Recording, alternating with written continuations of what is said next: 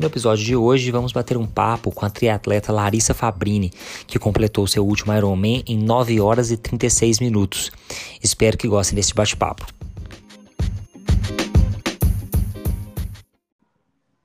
E no episódio de hoje, estamos com a triatleta Larissa Fabrini, que já competiu 4 Ironmans e 11 Ironman 70.3, também conhecido como meio Ironman. Seja bem-vinda lá. Obrigada, Pedro. Estou muito feliz em estar participando aqui com você. E é isso aí, triatlon. é, lá, me fala o seguinte, vamos começar falando, porque a sua história, assim, a gente vai ter muito para poder falar sobre triatlon e o Ironman. Mas antes eu quero que você fale primeiro dos seus, seus primeiros contatos com os esportes. Como foi isso na infância, Legal. ao longo da vida? É, eu morava num bairro tranquilo, desses que a gente brinca na rua.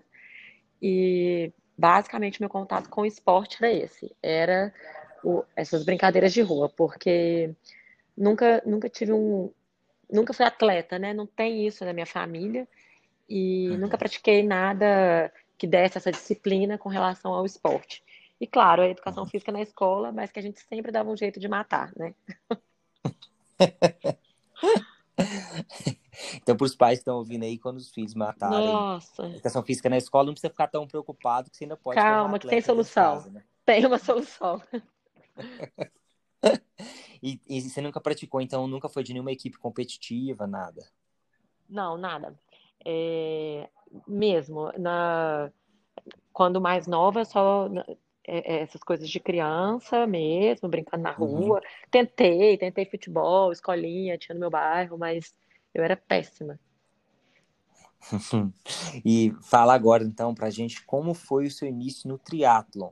Você estava procurando é... para aprender a nadar? Como é que foi isso? Isso, foi bem assim. Eu tava, mudei para morar no prédio onde eu moro hoje e lá tem piscinas, né? Antigamente eu morava em uma casa, não tinha esse contato com piscina, assim, só quando eu ia em clube. E, e quando a gente chegou pro prédio que eu moro atualmente, eu falei, gente, eu preciso usar essas piscinas, né? Porque elas estão aqui disponíveis, obviamente eu preciso usá-las. E a gente tinha a piscina coberta, tem a piscina coberta no meu prédio. E o meu marido, eu falava para ele, poxa, vai ser super romântico a gente dar um treino de natação aqui à noite, imagina. Então, para a gente conseguir fazer esses treinos românticos, precisamos aprender a nadar. E aí foi nesse caso que a gente começou a procurar uma, uma piscina, é, uma escola de natação mesmo. E por, por uma indicação de um amigo, a gente acabou caindo numa, numa academia de natação é, que tinha uma equipe de triatlon aqui em BH, que é a marca d'água. É, por coincidência, assim, nada proposital mesmo. Eu, na realidade, eu nem conhecia o teatro, eu nem sabia da existência desse esporte. E a intenção era realmente aprender a nadar. E no primeiro treino de natação, a piscina era de 20 metros, que é fora do que a gente usa hoje, né? Atualmente a gente usa piscina de 25 metros. Eu não conseguia atravessar a piscina nadando. Eu realmente eu não sabia nadar. Então, Isso foi 2014 finalzinho de 2014, outubro de 2014. Foi, eu saí do zero, zero mesmo, não, não sabia nadar absolutamente nada, nada. É, e eu com isso, sensacional. Não, é incrível. É, muitos triatletas começam assim, né? Ou já eram pessoas que corriam, ou isso. faziam algum tipo de, de coisa com a ou bike. Natação, tipo, o é... era da, da natação. É, o Vinhal aprendeu né, a nadar desde criança, enfim, mas eu, eu não tive essa, essa, esse contato desde criança. E, e aí eu aprendi exatamente do zero. Eu já dava umas corridas, né, com essa história para tipo, querer emagrecer mesmo. É, eu sempre tentei fazer academia, nunca consegui passar daqueles três meses. Eu já rodei essas academias todas de BH, mas nunca conseguia fixar em nada. Musculação, para mim, realmente sempre foi bem chato. E, uhum. Mas eu, eu, sempre fui uma pessoa que me preocupava com a saúde e, claro, com a estética também. É, eu algumas vezes já tinha feito corrida na rua, sem, sem assessoria esportiva, eu achava que isso era uma uhum. coisa para profissional. E, e então é, eu corria na rua, mas sem essa, sem essa esse direcionamento. Quando eu comecei com essa, com essa turma, com essa equipe, eu peguei essas corridas que eu fazia já na rua, que já era, já eu, eu não era tão ruim assim na corrida, e transferi esses treinos de corrida para fazer com essa equipe. E foi muito, uhum. o salto foi muito positivo, porque o, o que eu era péssima na natação, pelo menos na corrida, eu consegui dar uma boa alavancada. Uhum. E já ajudou um pouco, né? Já ajudou bem. E, e em paralelo a isso, é, eu tive uma, uma experiência com o mountain bike, é, um pouquinho antes de entrar para começar essa natação eu tive essa experiência com mountain bike, que eu, eu tinha uma facilidade com a bike, mas não com a mountain bike, sabe? Eu sabia que eu gostava da bicicleta, eu cheguei a tentar fazer algumas aulas de spinning, que eu achava super divertido, é, mas eu, eu tinha um pouco de medo dessa história do cascalho, das descidas. É, realmente, o mountain bike para mulher, eu acho que ele é é, é, é, assim, é radical, é um esporte radical. e, e, eu sabia que eu me identificava com a bike, eu me identificava com a bicicleta, mas eu não sabia em qual momento, né? Qual, qual o, o que da bike que eu gostava. E, uhum. e eu via que essa história do esporte, o ar livre, é, tinha tudo a ver comigo. Então, eu, eu fiz aí uns 10 meses, mais ou menos, praticando mountain bike nos fins de semana, e até que eu vi que não era para mim a terra, e comecei a pegar a minha mountain bike e pedalar com ela no asfalto. Eu não, eu não tinha a menor ideia do que eu estava fazendo. Eu pegava minha bike, saía pedalando no meio do Mangabeira até chegar na Praça do Papo e depois voltava. E eu imaginava que aquilo, a próxima vez que eu fosse fazer, eu deveria baixar meu tempo daquilo. Ia sozinha, na cara da coragem. Uhum. É, até que eu vi que aquilo não estava muito seguro. É, vendi essa minha mountain bike e nesse mesmo, nesse mesmo meio tempo aí que eu estava é, iniciando a natação e já fazendo os treinos de corrida com a equipe, eu fui é, e peguei uma, emprestado uma bicicleta, uma road, que é essa bicicleta de uhum. estrada, é, com um amigo, uma bicicleta bem de entrada mesmo, uma bicicleta bem simples, como a maioria das pessoas começam mesmo no triatlo, e, e, eu vi que eu dei certo. Aí eu fiquei realmente apaixonada. Eu falei, não, é, eu tenho certeza absoluta que eu quero fazer isso, é, e eu vou me virar aqui. Eu fiquei dois meses com essa bicicleta e já queria comprar, e até depois disso eu decidi comprar já uma bicicleta de triatlo, que é a, são as bicicletas de TT, que a gente chama. E aí foi a minha primeira bicicleta, e essa bicicleta, é, claro, depois disso eu fui evoluindo muito na, nas bikes, uhum. e, mas já fui direto para bicicleta de velocidade. Uhum. É. Isso, que, isso que eu ia perguntar também, para quem está ouvindo e tem vontade de começar, eu, tenho, eu ouço muito relatos Sim. de algumas pessoas que falam assim, ah, eu tenho vontade de fazer um Ironman na vida, eu tenho vontade de completar um triatlon, eu tenho vontade de treinar. Você recomenda duas perguntas: já começar uhum. os três de uma vez, ou criar uma base maior em algum deles? Então, por exemplo, a natação é mais difícil, então cria uma base na natação ou cria uma base na corrida. E Sim. quais equipamentos para essas pessoas aí que estão ouvindo, que têm vontade de fazer um, um triatlon, um Ironman? É, é, é, simples a resposta, assim. Eu acho que se você quer fazer um triatlon, é, você precisa realmente fazer os três. É, uhum, não tem como. Com certeza, porque quanto mais tempo uhum. você tiver de treino dos três, é, melhor adaptado para fazer os três você vai estar. E, bom, se a gente pensar, quando o esporte foi criado, há 40 anos atrás, é, a, as bikes eram muito longe do que elas são hoje. Então, se naquela época as pessoas conseguiam performar ou apenas completar um Ironman com o que, com o que havia, hoje você também consegue completar. É, o grande diferencial hoje no triatlon é que realmente é, é, um, é um esporte que ele usa muito a tecnologia. Toda vez quando a gente fala de bicicleta, é, a gente está usando um equipamento, então quanto mais atual, quanto é mais leve, aí, é, é, é, as marcas vão, vão cada vez se aprimorando mais, você vai conseguir performar mais. É, mas se seu intuito é apenas completar, igual eu sempre digo isso, se você está fazendo uma coisa pela primeira vez, né, não se cobre. Eu acho que sempre a primeira vez é a única vez que você vai ter a chance de apenas completar algo, sabe, com, uhum. com relação ao esporte. Então, eu acho que vai no simples, no básico, no barato, no que você acha é, bom, bonito e barato, sabe? Uhum. É, eu acho que é, que é, que é isso que a gente tem que começar é, com uma bike. Alguma indicação de bicicleta? É isso que eu ia falar. Alguma indicação é, de bike? Então, assim, se é, para mim, como eu comecei no mountain bike, me deu muita destreza, na, muita habilidade, sabe? Hoje, assim, a bicicleta, quando eu pedalo, faz muito parte do meu corpo mesmo. E muitas vezes eu vejo é, o pessoal começando no triatlo e já vai direto para bike de velocidade.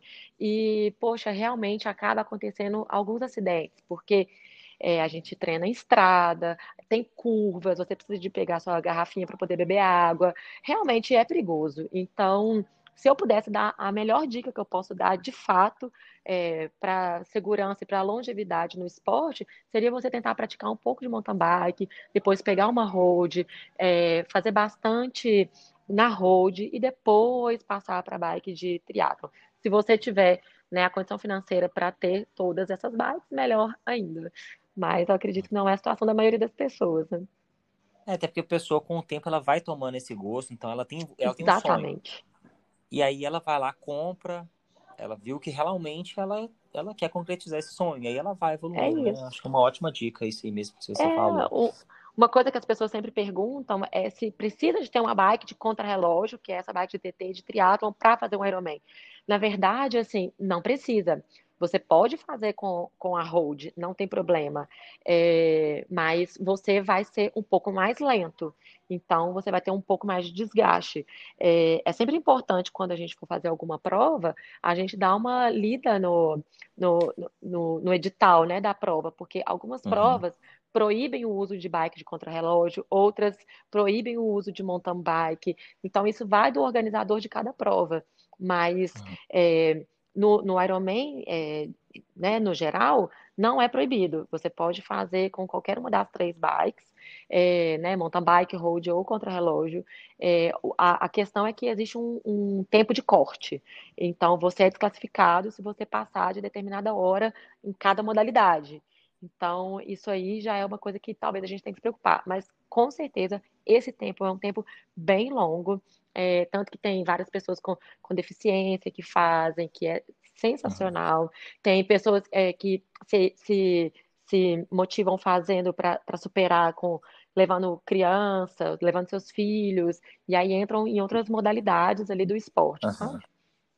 Legal. Fala um pouquinho tanto da sua rotina de treinos, como ela começou. Legal. Você já começou com os três uhum. meses no tempo, e como ela chegou no estágio que ela está hoje. É, é, é, muito interessante isso, porque as pessoas às vezes começam a me acompanhar recentemente e acham que estão é, começando e que precisam de fazer tudo isso que eu faço, né?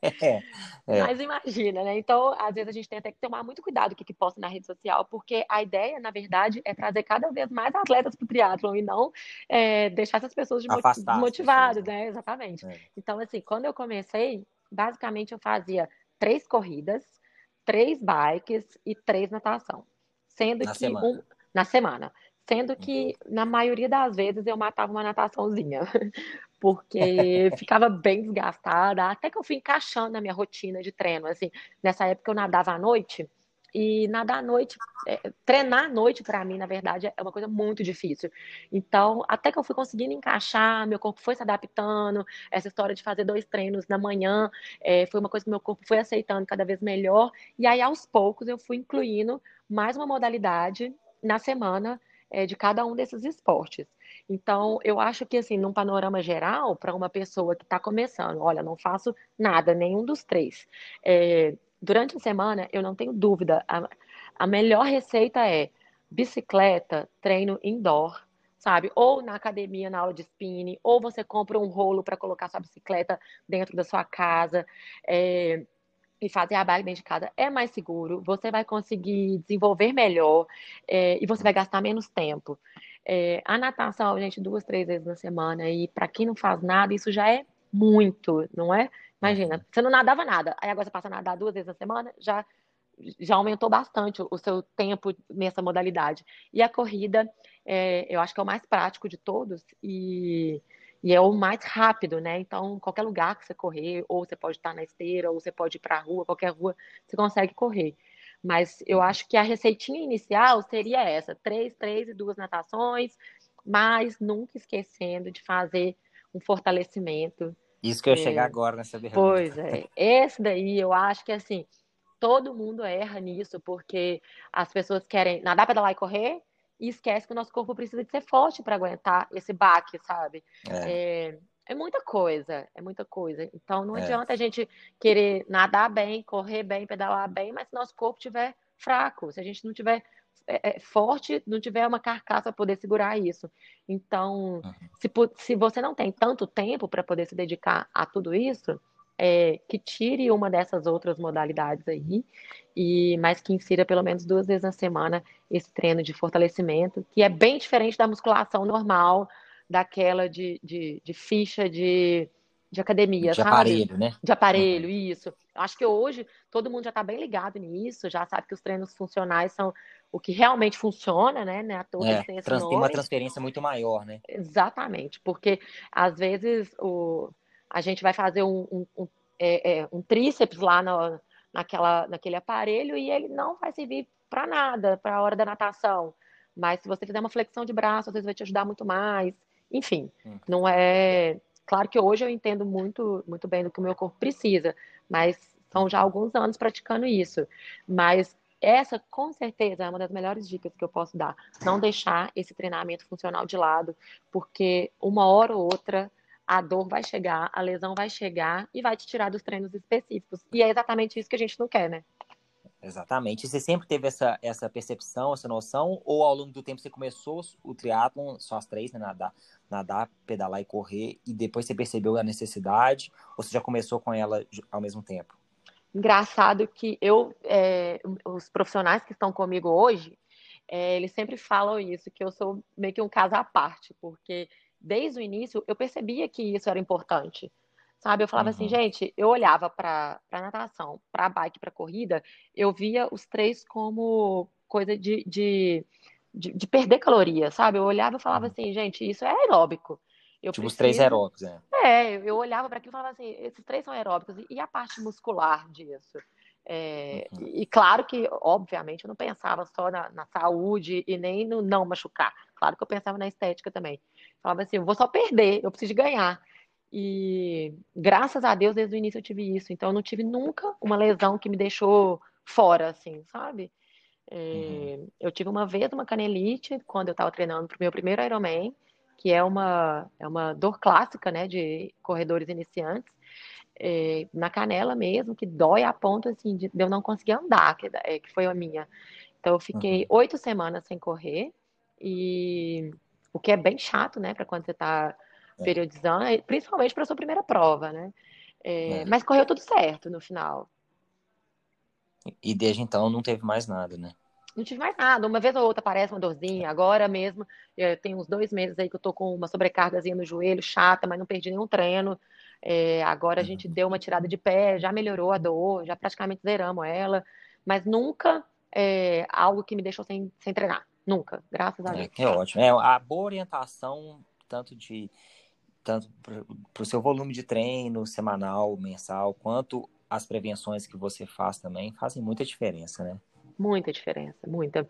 É, hoje eu tenho uma, uma, já há quatro anos que eu é, trabalho com o Nilson, que é o meu fisioterapeuta, e ele já já está num ponto que é porque às vezes a gente fala que é fisioterapeuta, as pessoas acham que é só ficar levando choquinho, né, na, na é. perna, fazer massagem. Não é bem isso. A gente faz um trabalho assim muito bem feito. De prevenção, na, né? De prevenção total, de fortalecimento mesmo. É, na época de período de base, que é quando a gente está longe das competições, esse ano praticamente foi o ano inteiro né, de, de período de base, porque a gente não teve as competições. É, é aonde que eu, a gente foca bastante. Aí a gente faz três sessões na semana para poder o corpo ficar bem forte e sustentar a porrada depois na hora que a gente começar a acelerar. E, e, falando em outra coisa que ajuda muito o desempenho, quero falar sobre a sua alimentação agora. Legal. Como foi a evolução da sua alimentação, a evolução desse acompanhamento também de 2014 para agora, que é a mesma coisa que os seus treinos, né? Você não começou Sim. fazendo tudo, né? Você vai percebendo, não. percebendo que faz diferença. Como é que foi essa evolução? Nossa, era muito diferente. Assim, eu acho que como a maioria das pessoas, e principalmente das mulheres, é, tinha um medo de carboidrato, né? Eu acho que isso é bem natural, porque a gente acha que o é. carboidrato é. vai engordar a gente. E, enfim, hoje eu tenho a plena consciência de quanto mais carboidrato eu conseguir consumir principalmente durante os treinos, melhor vai ser meu desempenho. E é muito interessante isso, como é, eu falo que o triatlon foi uma libertação na minha vida é, com relação à comida, porque eu era completamente bitolada, eu tinha medo de comer tudo, é, às vezes até um, um pouco de de, de, de, algum transtorno mesmo, assim. Eu acho que muitas pessoas sofreram isso, até por conta de, de excesso de é, acho que falta de informação correta, né? É, uhum. e, e, só pegar a informação pronta e sem querer se especificar naquilo. E, bom, então eu fui, como a maioria das pessoas, com muito medo de carboidrato. Depois eu comecei a entender que eu precisava daquilo. Comecei a, a ir nutricionista, coisa que eu não ia antes. Então, graças ao triatlon, eu conheci excelentes profissionais, graças a Deus. E aos poucos eu mudei o meu contato com a alimentação completamente. Hoje eu tenho certeza que quando eu olho para um alimento, eu olho aquilo exatamente como um alimento, né? Eu penso uhum. o que, que aquilo vai trazer de bom para o meu corpo, de benefício. É, é, é, claro que, hora ou outra, a gente está menos focado, menos disciplinado, enfim. Você acaba comendo diferente, come um doce, não que seja proibido, mas com certeza hoje eu estou muito mais ligado na, na recuperação muscular, eu estou muito mais ligado no que de benefício isso vai me trazer e no ganho da minha performance.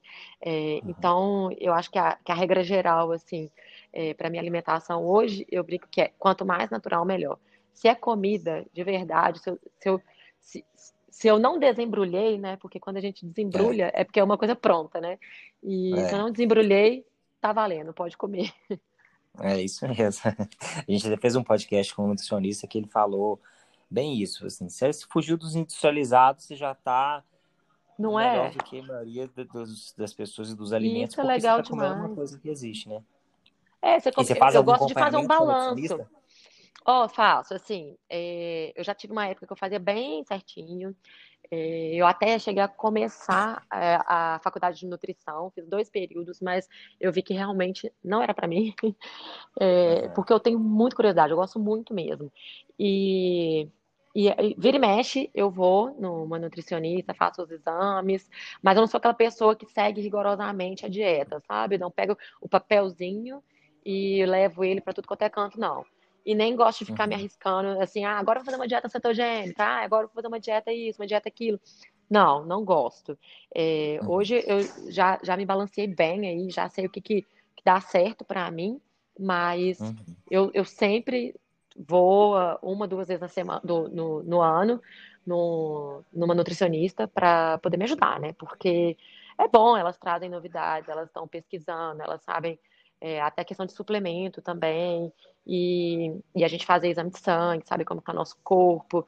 Eu acho que o atleta, principalmente eu que busca a performance, a gente tem que saber como, como está o nosso corpo por dentro mesmo. É, é, com certeza. E fala um pouquinho, falando de alimentação, antes da gente passar uhum. para o próximo, próximo ponto, como é a alimentação durante uma prova tão longa? Para quem está ouvindo aí. Muito legal. O, o Ironman, é, o Ironman ele, ele dura. A, gente vai falar o tempo, né? Da, da lá, Sim. foi 9 horas e meia. Mas, assim, várias pessoas fazem 10, 11, 12, Sim. 13 horas. Como é que é assim, ficar tanto tempo fazendo uma, uma atividade? Como é a alimentação durante uma prova tão longa?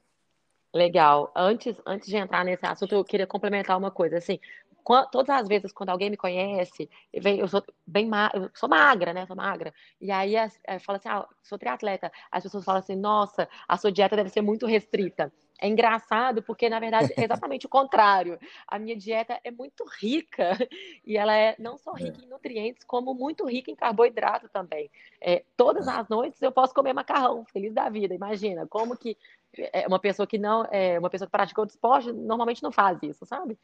Então, uhum. é muito legal a gente poder falar isso e passar isso, porque na hora que a gente come à noite esse carboidrato, é, quando eu falo macarrão, assim, normalmente pode, né, pode ser mandioca, pode ser arroz integral, pode, enfim, é, é porque esse carboidrato vai armazenar para a gente usar na manhã, é, no treino do dia seguinte. E uhum. falando especificamente do Ironman, é, o meu primeiro eu fiz em 11 horas e 20 minutos, que já foi um tempo realmente extraordinário. Depois é. eu fiz 10 horas e 50, aí eu fiz 10 horas e esse último agora fiz 9 horas e 36 minutos. É, uhum. Nesses dois últimos, eu fui segundo lugar amadora, feminina, né? Então, segundo lugar geral da prova, amadora. Então, realmente é, foi uma performance muito boa. E tem pessoas que vão lá para 14 horas, 17 horas, enfim, tem. A, a, maioria das pessoas fazem muito mais horas, né, do que eu faço. É. E Agora, especificamente na minha prova, é, eu uso carboidrato em gel. é, uhum. que são aqueles pacotinhos, né? E eu uso carboidrato líquido na garrafinha da bike. E uhum. na bike, especificamente, eu gosto de comer alguma coisinha salgada. É, no Ironman, quando eu faço no Brasil, eu levo pão de queijo, é, que eu amo, sou apaixonada, alucinada. E o pão de queijo é muito bom, porque ele tem gordura, né? E a gente perde muito isso no, durante a prova. E no, nesse que eu fiz em Cozumel, como eu não conseguia o pão de queijo para comprar lá e nem dava para eu levar, eu levei pãozinho sem glúten com azeite sal e eu levei uma eu levei queijo canastra. Então eu comi um, um, esse sanduichinho lá pro quilômetro 150 da bike mais ou menos e, e é só, na verdade. E muito isotônico, muito isotônico mesmo. Aí a gente leva é, eu levo cápsula de sal para poder repor o sódio também. É, e, e, esses carboidratos. Aí a gente faz um cálculo de carboidrato por hora que eu preciso de consumir. E a gente vai ajustando isso durante os treinos. E aí eu brinco com esse carboidrato líquido da garrafinha e o gel. Para a gente ter uma noção, são mais ou menos quantos sachês daquele gel e quantos tá. isotônicos? Como se fosse equivalente a quantos iso, garrafinhas de isotônico, para o pessoal ter uma noção. Nossa, é...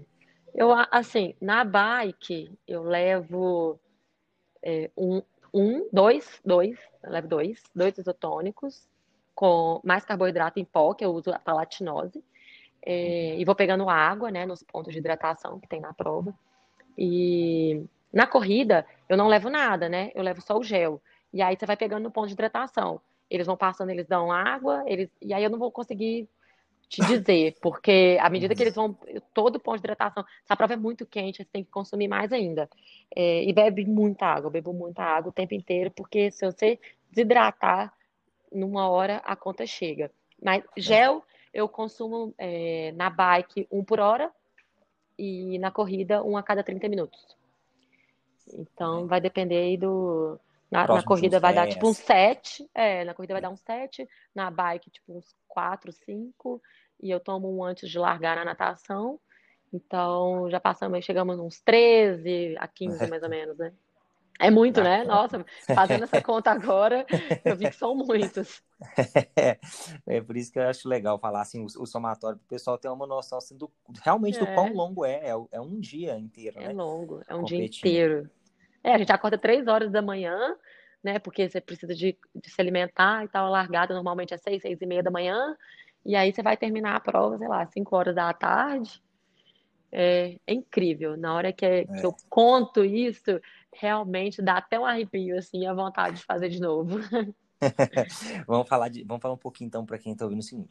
É, o Ironman é, uma, é 3 km e 800 metros de natação, isso. 180 km de bike, 42 km de corrida. É isso mesmo. É uma é... maratona depois de tudo uma isso. Mara... Uma maratona depois de ter se pedalado 180 km e nadado 3.8. E o Ironman 70.3 é metade dessas distâncias, só que 70.3 é como se fosse a medida em milhas, né? Isso. Por isso que é chamado de 70.3. Então vamos lá, fala um pouquinho aí das suas experiências, você falou rapidamente aí do, dos seus tempos, né? Quero que você fale do primeiro. Tá, e depois legal. a gente já entra no Ironman de Cozumel, que foi aí seu, esse resultado último, espetacular né? que você teve ah. de 9 horas e 36 foi incrível. É, bom, o meu primeiro, é o meu primeiro, minha primeira prova assim de triatlon foi numa distância olímpica. Ela chama isso porque é a distância que vai para as Olimpíadas, né? Oficial. Que aí você nada 1.500 metros, pedala 40 quilômetros e corre 10 quilômetros. Então é uma uhum. distância que você tem que ser, para você ser competitivo, você tem que ser muito rápido. Então você está o tempo inteiro com seu coração assim a mil. É, Claro que a primeira vez que você vai fazer, você vai apenas ter, tentar completar. Mas uhum. já no meu primeiro, que foi ali com seis, sete meses dessa primeira aula minha de natação, eu tive um bom desempenho, apesar de ter sido né, aqui em Belo Horizonte mesmo, que né, diminui um pouco a quantidade de, de competidoras, né, com relação uhum. a provas maiores. É, eu até peguei, eu peguei pódio, fiquei em terceiro lugar geral. E foi aí que eu falei assim, gente, eu realmente eu, eu gosto muito de fazer esse negócio. E, bom, na minha primeira prova eu peguei pódio, né? Eu acho que eu, acho que eu, eu tenho uma luz aí nesse fim do túnel. e, e foi assim, é, as minhas primeiras provas todas, a natação sempre foi uma parte muito difícil. A natação é um meio diferente, né, do que a gente está uhum. acostumado. A gente respira. Você fobia também, né? É, você imagina, eu tô conversando aqui com você agora, eu não tô lembrando de respirar. Na natação, você tem que lembrar, você só preocupa em respirar, porque você está debaixo d'água. Então é um meio completamente diferente do que a gente vive, numa posição que a gente não vive, que é no horizontal, a gente está o tempo inteiro na vida na vertical. Então muda tudo, até os seus órgãos estão posicionados de outra maneira. Então dá muito medo, dá fobia, é, é assim, é, realmente é desconfortável mesmo, de verdade. E quando, quando eu saía da água, eu sempre falava assim, nossa senhora, graças a Deus eu saí dessa água, eu nem acredito, sobrevivi. Agora o que vier é lucro. É, o, o, que foi que me aconteceu no meu primeiro 70.3, que foi, tipo, 10 meses depois dessa minha primeira aula aí de, de natação. É, uhum. Fui até um pouco né, ousado em fazer essa prova já direto, mas como eu tinha amigos que já estavam é, bem à frente né, com as experiências, as pessoas encorajam a gente, né? Então eu é, fui encorajada. Puxa, puxa para cima, né? O nível, puxa né? para cima. E aí eu é. fui é, encorajada para fazer essa prova, foi em Maceió, numa, é, a bandeira da prova chama Challenge, não era Ironman, uhum. é, e a distância era essa, né? De, de meio Iron. Então você nadava 1.900 metros, pedalava 90 quilômetros e corria 21 quilômetros. É, eu, assim, foi uma tristeza. Chega a ser engraçado quando eu conto isso, porque na lar a largada é muito ruim. Estavam os meus amigos e meu marido para largar também. Eu larguei primeiro do que eles. Eu lembro que o meu olhar para eles quando eu despedi para ir largar é, era assim: meu Deus, eu estou indo para a morte. O que está acontecendo? Para batedor. Que, que, que é isso? Que loucura que é essa? Onde você vai amarrar minha égua? E aí solta a buzina, você vai correndo, cai no mar é, nessa prova foi liberado o uso de roupa de borracha, que ela te ajuda um pouco na flutuação, mas ela te esquenta. E Maceió, na verdade, é um lugar quente, né? Então, muitas vezes as provas ela, eles liberam um pouco a, o uso de roupa até para a segurança do atleta mesmo, o que eu acho bem legal, né? Porque são muitas pessoas ali no mar, enfim, já aconteceu e acontece de pessoas morrerem ali. É, então, é, a primeira boia, normalmente, ela é, sei lá, 450 metros. E eu não conseguia, não conseguia colocar a cabeça debaixo d'água para nadar, para fazer o, nado de crawl. Não dava de jeito nenhum. Pensei em várias coisas. Pensei em voltar, deixar a roupa de borracha lá falei assim, ai meu Deus, eu não sei, eu não li o edital, não sei se eu vou ser desclassificada, eu não queria ser desclassificada. É, bom, o que, que, eu faço aqui? Se, eu, se eu, eu, vou começar a nadar peito, eu comecei a nadar peito, fui nadando peito até a primeira boia. Eu falei, isso não vai ser legal, porque além de eu estar muito devagar, era um nado que eu não sabia fazer, menos ainda do que o crawl, né? E poderia me dar cãibra, enfim. O que eu consegui fazer? Eu peguei, eu tirei a parte de cima da roupa de borracha, peguei as, a, a manga dela, coloquei por trás, assim, nas costas, e falei, eu vou assim. Então eu nadei o resto tudo me arrastando com a roupa de borracha. É, assim, quando eu conto isso, é, as pessoas mais experientes, né, meus amigos, os é, treinadores, estavam um drag, né, um arrasto ali. Não, eu coloquei um arrasto. É. E aí ele falou assim, eu nunca na história escutei alguém fazendo isso. Tipo, só você que conseguiu fazer isso. Eu falei, é, mas eu, se eu tirasse a minha roupa de borracha, largasse ela ali no mar, imagina, se eu fizesse isso, a minha roupa de borracha era emprestada. Eu ia ter que pagar para a menina a roupa que eu estava pegando emprestado para minha amiga, ia ter que comprar uma outra para mim. Ou seja, eu ia gastar um dinheiro que eu não tinha para gastar. Não ia ser legal isso. E eu falei, não, então eu vou ter que ficar com essa roupa aqui que eu preciso devolver ela intacta ainda por cima. E aí eu sei que eu saí com um tempo de 53 minutos, muito próximo ao tempo de corte, porque o tempo de corte, se eu não me engano, é uma hora para essa, essa parte. É, uhum. Eu tinha. É, a minha pretensão nessa prova era ter nadado ali 43 minutos, então eu nadei ainda 10 minutos a mais do que eu né, pretendia pelos meus treinos. E só uhum. para vocês terem uma ideia de uma referência, hoje eu nado esses mesmos 1.900 metros para 35 minutos. Então, assim, de 53, olha a evolução, 35 para 35 minutos. É uma evolução muito grande. E aí depois eu saí para pedalar, aí depois eu fui correr. Nessa época eu fazia uma alimentação completamente diferente do, do, que eu faço hoje na prova. Eu tive todos os desconfortos que vocês imaginarem, aquela dorzinha lateral que é conhecida como dor de viado.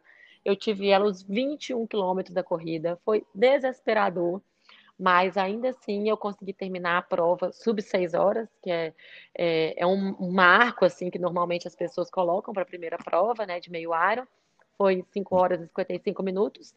E no final de tudo, para minha grande surpresa, na época eu fiquei em terceiro lugar na minha categoria, que era 25, 29 anos, eu tinha 28 na época, é, 27, não me lembro muito bem. Uhum. E, e aí eu fiquei super feliz, porque aí já era uma prova bem maior, com muito mais competidoras, e ainda tive né, troféu levando para casa, eu falei, gente, eu acho que eu sou boa nesse negócio mesmo.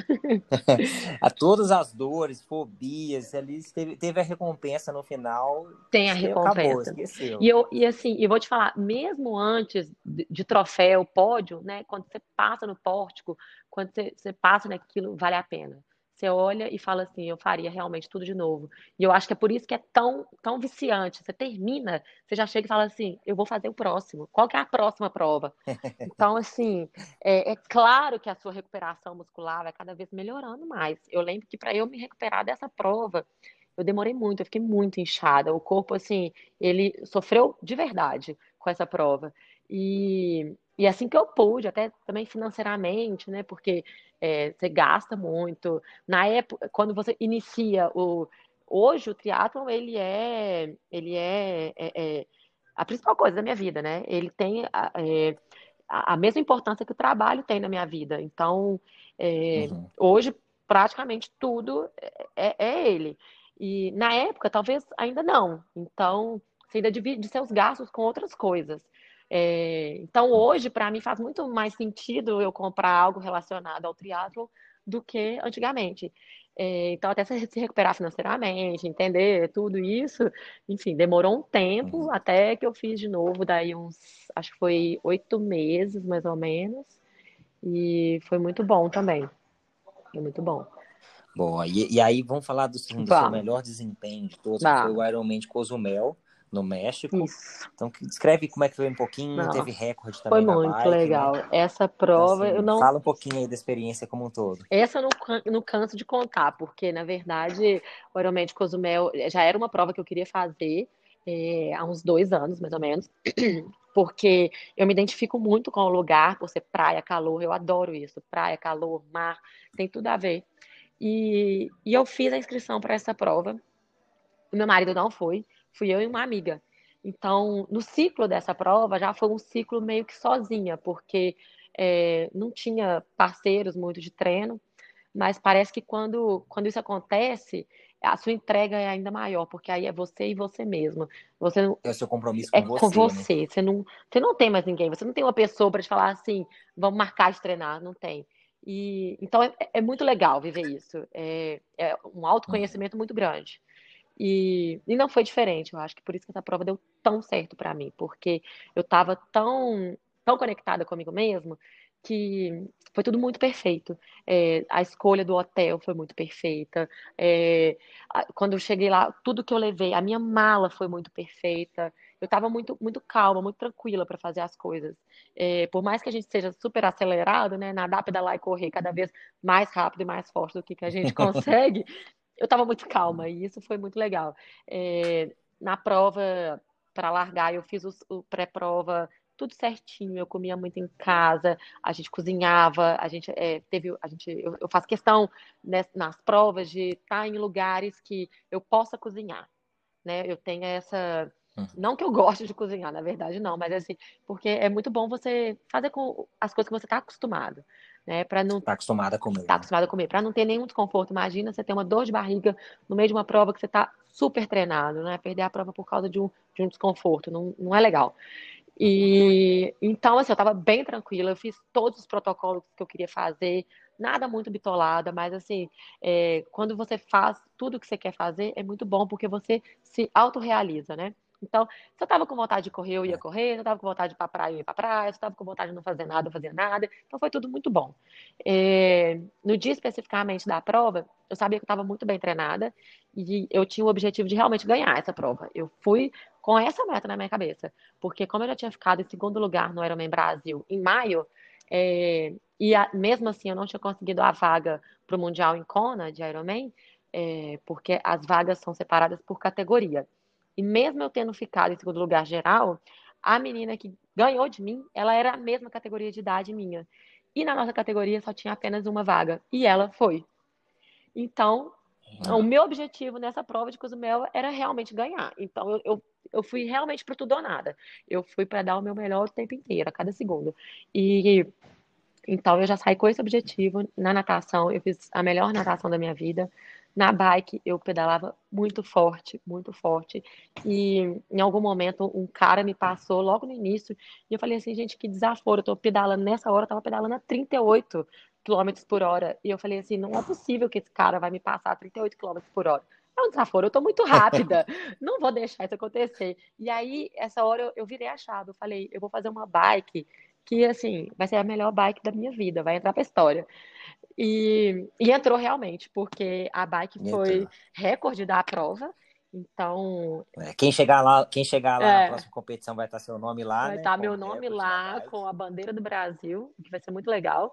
Legal demais. E aí eu saí para correr é, fiz a melhor maratona. Você, não, você, você, você, lembra, você falou que você lembra de você pensando durante a bicicleta, você não estava nem conseguindo curtir o visual da prova, que Nada. é maravilhoso. Né? Completamente focada, o tempo inteiro. Focada em fazer força mesmo, e não perder nem um segundo, sabe? Assim, porque às vezes você dá uma olhadinha, nessa uma olhadinha que você dá pro lado, você perdeu ali uma, uma velocidade. Uhum.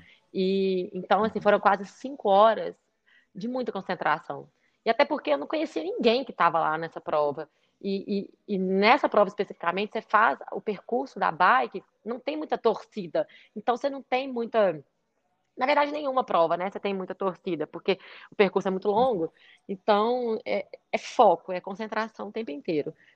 E, e a... Aí você saiu para correr. Eu saí para correr. Eu já tava com muita dor no meu glúteo, muita dor mesmo. Uma dor que eu, assim, nunca tinha sentido nessa proporção que eu tinha sentido.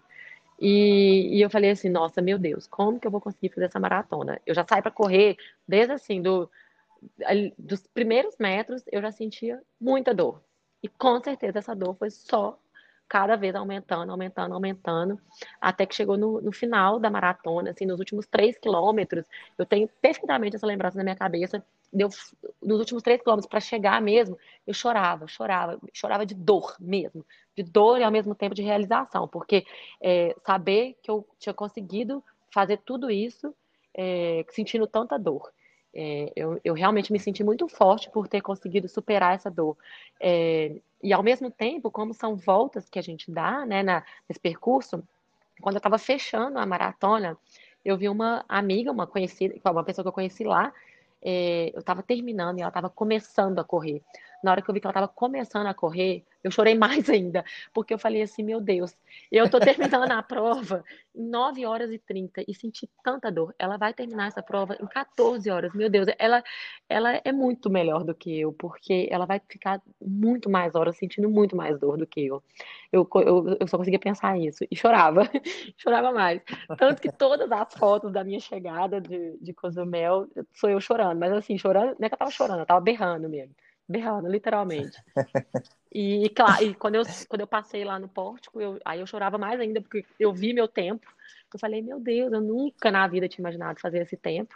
Eu tava pensando em fazer alguma coisa ali, tipo, 9 horas e 50 minutos, e aí deu 9h36. É, ainda não sabia da minha colocação efetivamente, porque é, você só fica sabendo mesmo no final, porque a largada é cada hora uma pessoa, né? Essa é, é o modelo de rolling start, que não são todas as provas, mas essa era. Então, você escolhia a hora que você ia largar. É, então, terminou ali, eu, eu fui pegar minha bicicleta, fui pegar minhas coisas, fui pro hotel. Na hora que eu cheguei no hotel, aí eu liguei pro meu marido, e para minha surpresa, tava assim, ele com grande parte dos meus amigos todos juntos assistindo, torcendo. E a loucura, eu chorava de um lado e eles choravam de outro, fazendo FaceTime. E eles falando assim, cara, você é cabulosa, você é cabulosa, você bateu o recorde da prova, recorde da bike, ainda fez a melhor corrida amadora. E, enfim, o que eu perdi realmente foi na natação. E aí, mais uma vez, eu fiquei em segundo lugar geral, segundo lugar da categoria, e não peguei a vaga para o Mundial. Então, falando de planos futuros, assim, que você pensa para o esporte, é, é classificar para Kona e competir em Kona. Sem dúvidas. É isso, né? Para quem está ouvindo, Kona é considerado o é, assim, a etapa final, considerado o mundial, o mundial. do Ironman. Você vai conseguindo, você tem que conseguir um índice para poder classificar e poder competir em Kona. Não é só ir lá fazer, ah, vou fazer inscrição pro É, não tem jeito. Tem conseguir um índice. né? Então o seu sonho, o seu sonho ele tá muito próximo, né? Porque É. você já tá com um tempo muito bom. Até a, uma- a brasileira, a única brasileira que pegou pódio no Ironman de Kona até hoje foi a Fernanda Keller, não é isso? É, sim, sim.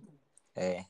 E ela tem, e ela- os tempos que ela fez, assim, o esporte evoluiu, mas os tempos que ela fez foi o tempo que você fez já nessa última É. prova de Cozumel. Ela Então, fazia mais ou menos isso no Havaí. Claro que assim, tempo é muito relativo, porque cada prova é, tem uma condição, né, climática e o que específica, né, isso mar é que varia muito Uhum. e sem dúvida o esporte evolui demais. Com certeza, se ela tivesse hoje é, competindo na alta performance, ela, nossa, seria tempos muito melhores do que isso. Ela faria sub 9, enfim, não dá para. O se não existe, né? Mas é, É. ela, ela realmente foi fora da curva.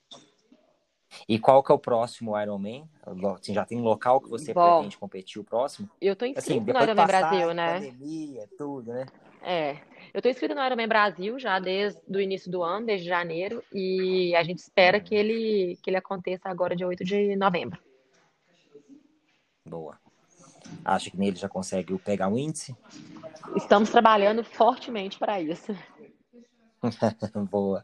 E lá, me fala o seguinte, é, você faz uma, assim, o triatlon é uma atividade é, desgastante para o corpo, por isso é importante ter uma alimentação tão boa, por isso é importante ter um sono muito é, controlado também. Sim, Eu quero falar um pouco de uma atividade que você faz que ajuda também a equilibrar essa atividade que deixa o batimento tão lá no alto, que é a meditação. sim. É, como que você equilibra isso? Que, como, que, como que você tem isso como uma importância para o seu dia para te ajudar a manter focada, centrada e equilibrada também nesse momento de abaixar o batimento também? É, eu religiosamente medito duas vezes ao dia, antes de dormir e acordar.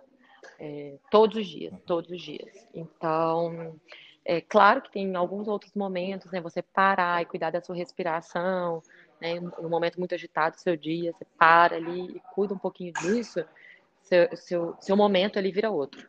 Mas religiosamente, hoje, são esses dois momentos, ao acordar e ao dormir. E com, você, você começou com quanto tempo? Você evoluiu para quanto tempo? Ah, não, eu não, não coloco muito esse limite, sabe? Assim, Uhum. às vezes antes de dormir tem dia que você tá muito mais cansado, então você não, não consegue ficar ali tanto tempo empenhado nisso. Mas eu acredito assim que poucos minutos que você consiga se dedicar para você mesmo já já é válido. Uhum.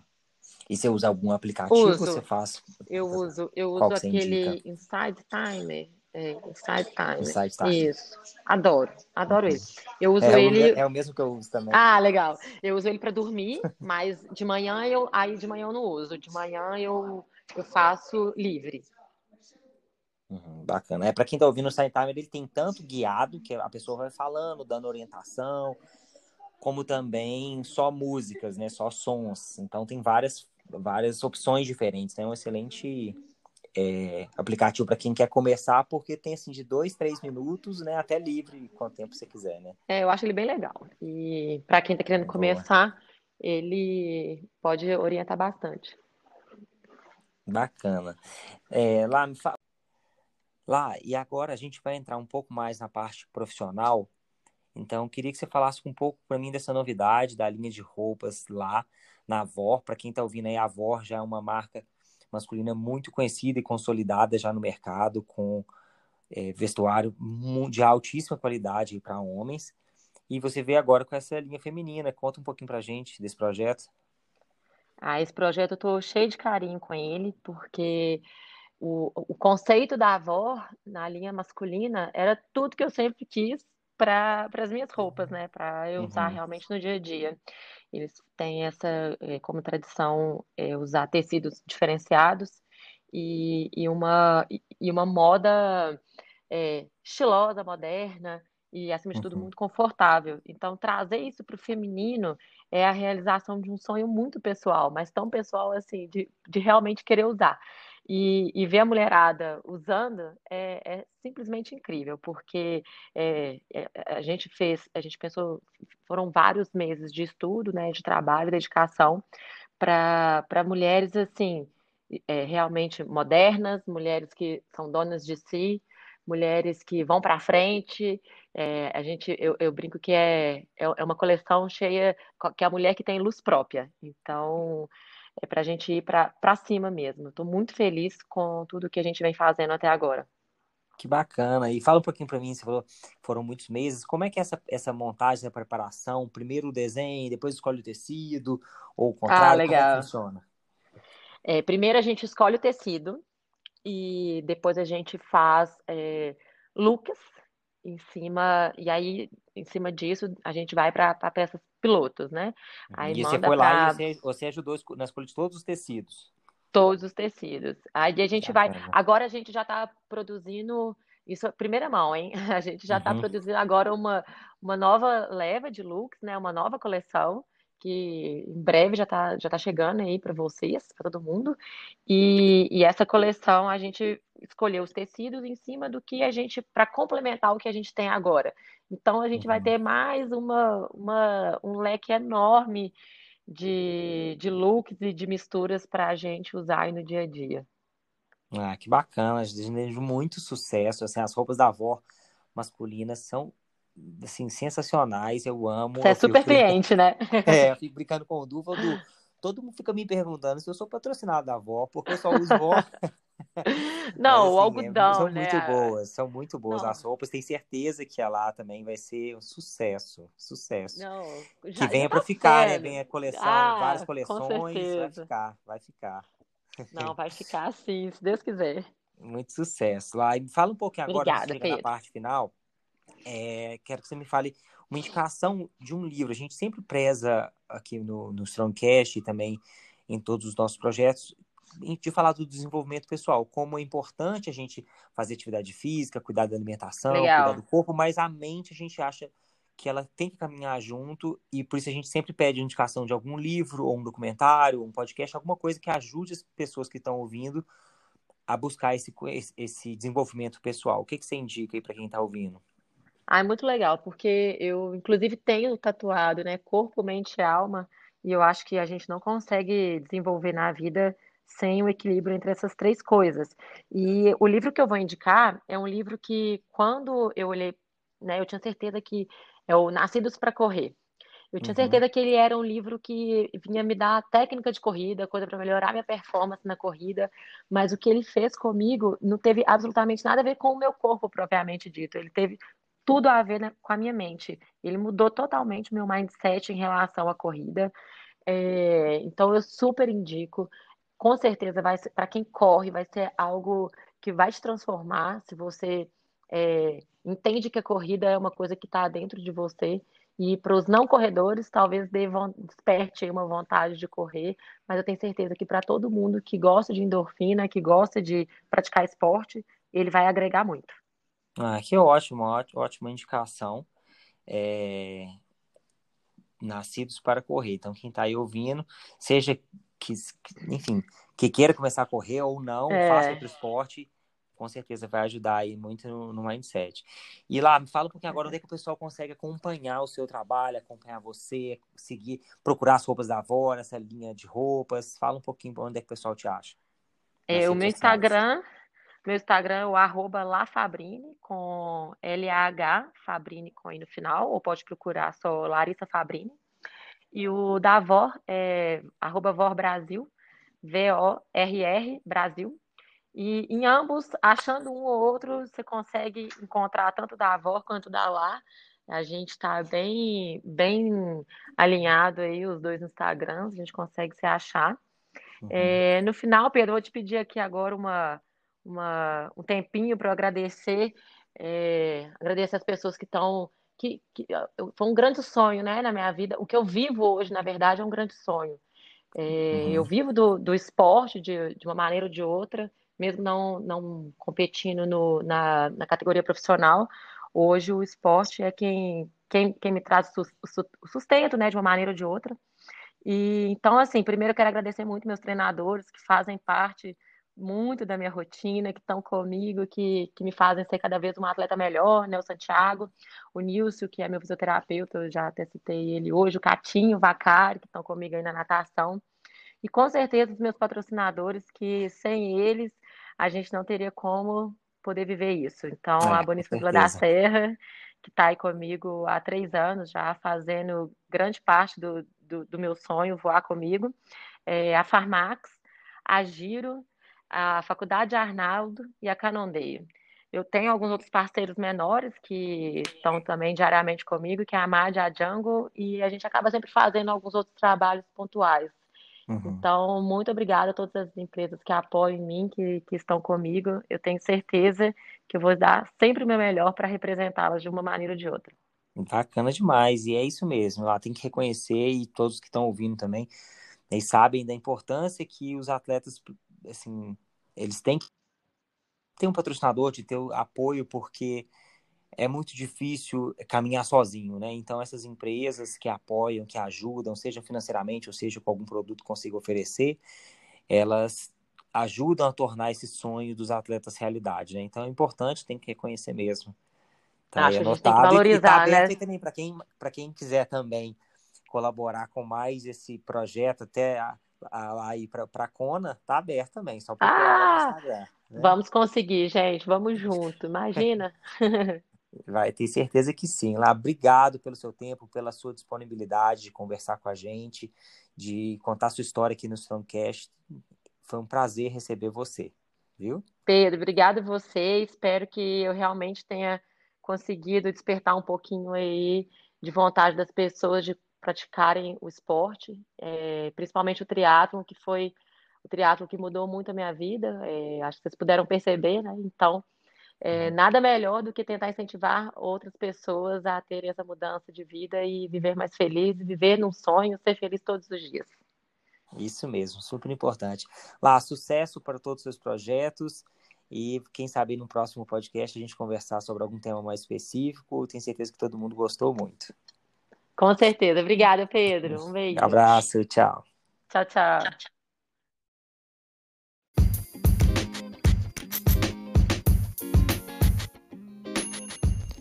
Espero que tenham gostado desse bate-papo com a triatleta Larissa Fabrini.